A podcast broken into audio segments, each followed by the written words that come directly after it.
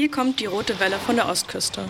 Die wichtigsten Schlagzeilen rund um den Bundestag aus der Sicht des Bundestagsabgeordneten für die Mecklenburgische Seenplatte und Vorpommern-Greifswald, Erik von Molotki.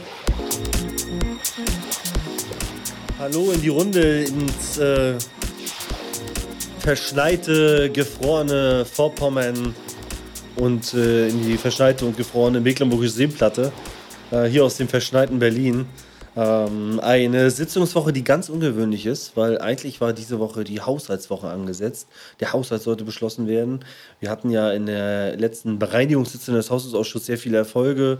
Äh, das heißt, wir haben die Freiwilligendienste gerettet, wir haben auch noch Respektcoaches und echt noch eine Menge an guten Sachen auch äh, hinbekommen.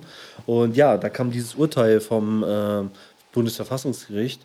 Und seitdem äh, ist erstens die Haushaltswoche verschoben.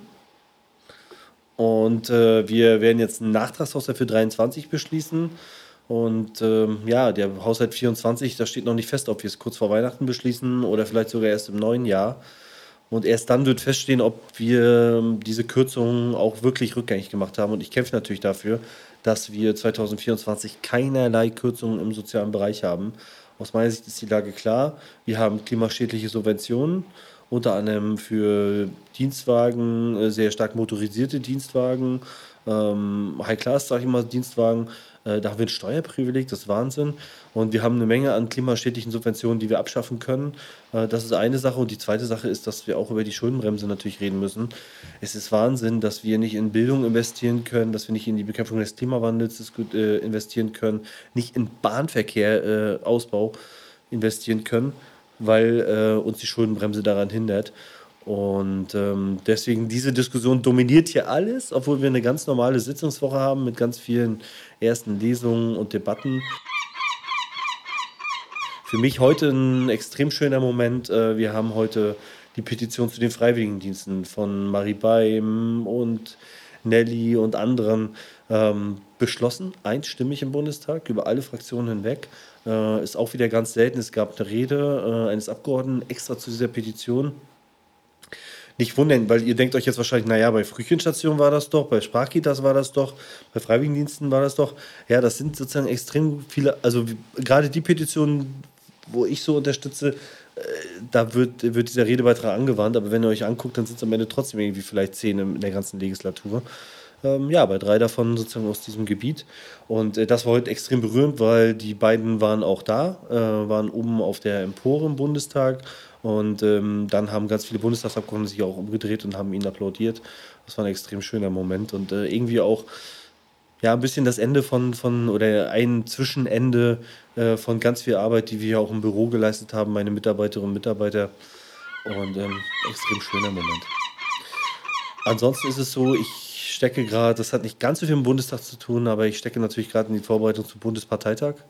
Wir haben übernächste Woche, also am äh, 8., 9., 10. Bundesparteitag der SPD und ähm, ja, da werden wir natürlich beraten, Mensch, was können wir gegen die AfD machen, was können wir machen, um die Sozialdemokratie zu stärken. Ich glaube, jedem tut es weh, wie die Umfragewerte gerade sind. Was können wir dem eigentlich entgegensetzen? Und ähm, meine Haltung ist klar, wir müssen stärker auf soziale Themen, materielle Themen setzen. 15 Euro Mindestlohn ist zum Beispiel äh, Aufhebung der Schuldenbremse, Sondervermögen Bildung oder auch wesentlich mehr Investitionen in Bildung einfach. Und ich denke mal, dieses Aufbruchssignal, da arbeite ich gerade für, dass das von den Parteien herausgeht. Wir haben meine Sache gemacht, wir haben eine Umfrage gemacht als DL21, da bin ich jetzt der Co-Vorsitzende, also so ein bisschen ein Verein, der sich um den linken Flügel der SPD auch bekümmert. Und da haben wir jetzt eine Umfrage in Auftrag gegeben äh, zu 15 Euro Mindestlohn, äh, zu Sondervermögen Bildung und äh, zur Abschaffung der Schuldenbremse. Und ich bin schon total gespannt, wie die Ergebnisse sind.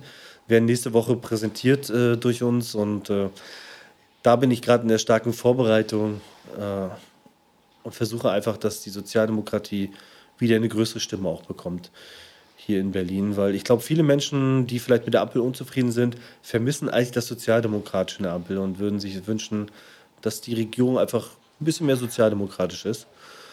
Und daran arbeiten wir und dafür kämpfen wir. Und äh, das war heute eine Woche, ähm, aber sicherlich 8. bis 10. Dezember ganz entscheidender Termin für alle, die sagen, äh, Deutschland muss äh, sozialer werden, sozialdemokratischer werden.